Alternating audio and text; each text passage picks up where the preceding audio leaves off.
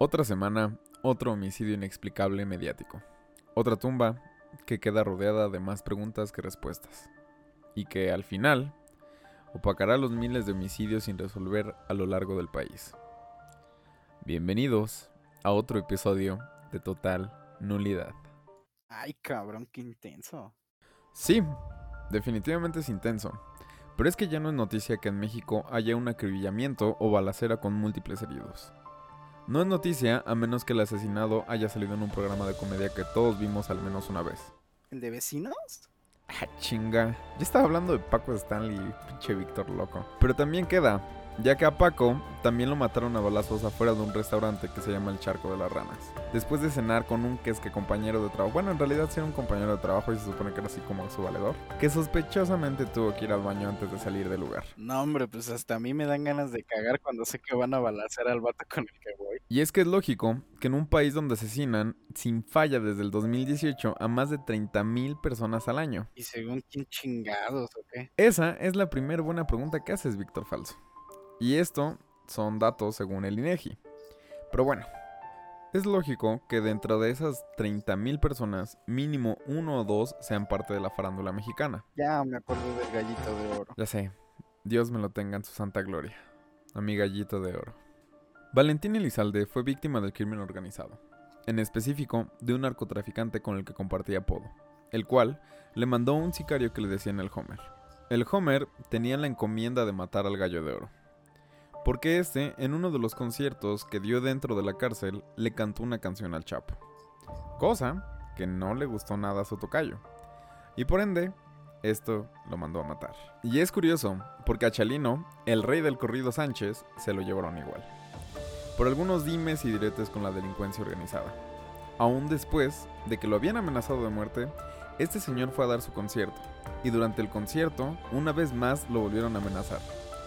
Es de ahí de donde sale el famoso video de este señor leyendo su amenaza de muerte escrita en un papel y como si nada y con unos huevotes procede a cantar. Ahora sí que como diría Wanda, mira el tamaño de estos huevos. Al terminar el concierto, unos tipos en una camioneta le dijeron que venían a recogerlo, porque alguien quería hablar con él. Guiño guiño. Este se subió a la camioneta y el resto es historia. Continuando, y nada que ver con los últimos dos mencionados, tenemos también el asesinato de la reina del Tex-Mex. Te me persinas cuando hables de Selenita Bebé. Un asesinato muy a la Dean Darrell. ¿Quién? Con tus gringadas a otro lado, por favor. Oh, pues, era metalero de secundaria, perdón. Pero tienes razón. Ese es un pollito que nos vamos a echar otro día. El asunto aquí es que como a Dim, a Selena también la mató una de sus fans. Y supuestamente, en el caso de Selena, fue su fan número uno. Que creo que muchos de ustedes ya habrán visto porque seguramente se chingaron la serie de Selena de Netflix en una semana. O oh, no, no, no, en, en un pinche día. De hecho, hasta me pone a pensar si quiero fans. Tú no tienes ni amigos. El asunto aquí, y lo que me cala, es que los casos mencionados tuvieron algún tipo de resolución, excepto por el de Paco Stanley. ¿No dijiste que el autor intelectual había sido Mario Besares, su amigo y copresentador? Esto es presuntamente, pero al final no hubo una resolución real. Y el caso de Octavio Caña, que quienes para no sepan es Benito, el del vecinos.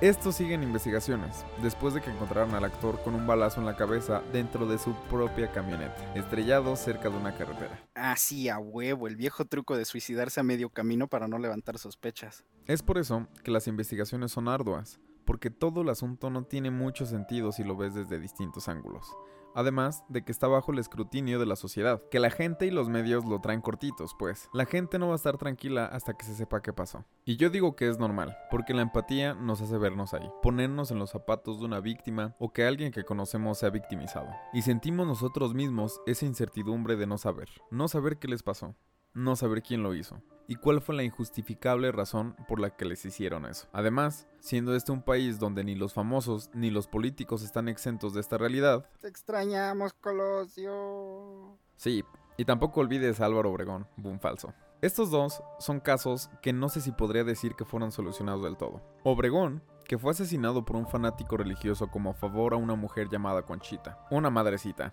¿Estaba muy chiquita? No, una madrecita católica, güey. Que según el asesino de Obregón, le pedía sutilmente que asesinara al presidente reelecto. Esto para evitar más de sus políticas antieclesiásticas, o sea, en contra de la iglesia. Y el caso del ya mencionado candidato político Colosio, que está aún menos explicado, dado que ocurrió en medio de mucha tensión en la política mexicana, porque mucha gente estaba en contra de los ideales que Colosio representaba. Su asesinato se suscitó durante una reunión de campaña con toda la gente, con todo su pueblo, en la que a Colosio le dieron un balazo en medio de la multitud, cuando estaba caminando hacia su auto para salir del evento. Mientras sonaba ¡Ay, la culebra! Lo más raro es que a Colosio se le presentó en el hospital con dos impactos de bala. El dichoso culpable, entre comillas, es un hombre llamado Mario Aburto. Está en la cárcel desde hace un par de años, después de que lo hicieron firmar una confesión que fue obtenida con presuntamente muchísimas irregularidades. Y estos son nada más la punta del iceberg porque tan solo en el 2020 en México se registraron más de 100 políticos asesinados en temporada electoral. Es bizarra una realidad en la que se vive con la incertidumbre de que nada más hace falta un pendejo con un motivo y tantitas ganas de chingarte. Es solo eso lo que hace falta para chingarte y así derrumbar toda tu realidad. Eh, güey, ya está muy escabroso esto. Lo sé, pero antes de acabar, quiero agregar que en un país en el que, de acuerdo a datos de Animal Político, 9 de cada 10 asesinatos quedan impunes, es natural que la gente quiera respuesta. Respuestas que quizá traigan un poco de paz y calma. Muchas gracias, gente, por haberme escuchado. Espero que les haya gustado. Este quizá fue un episodio un poco más oscuro que los, los otros que, que hemos hecho. Pero si quieren que andemos en el tema de algún asesinato de algún famoso o algo por el estilo, por favor déjenoslo saber en arroba total. Y nada más. Muchísimas gracias por escucharnos. Hasta luego. Bye.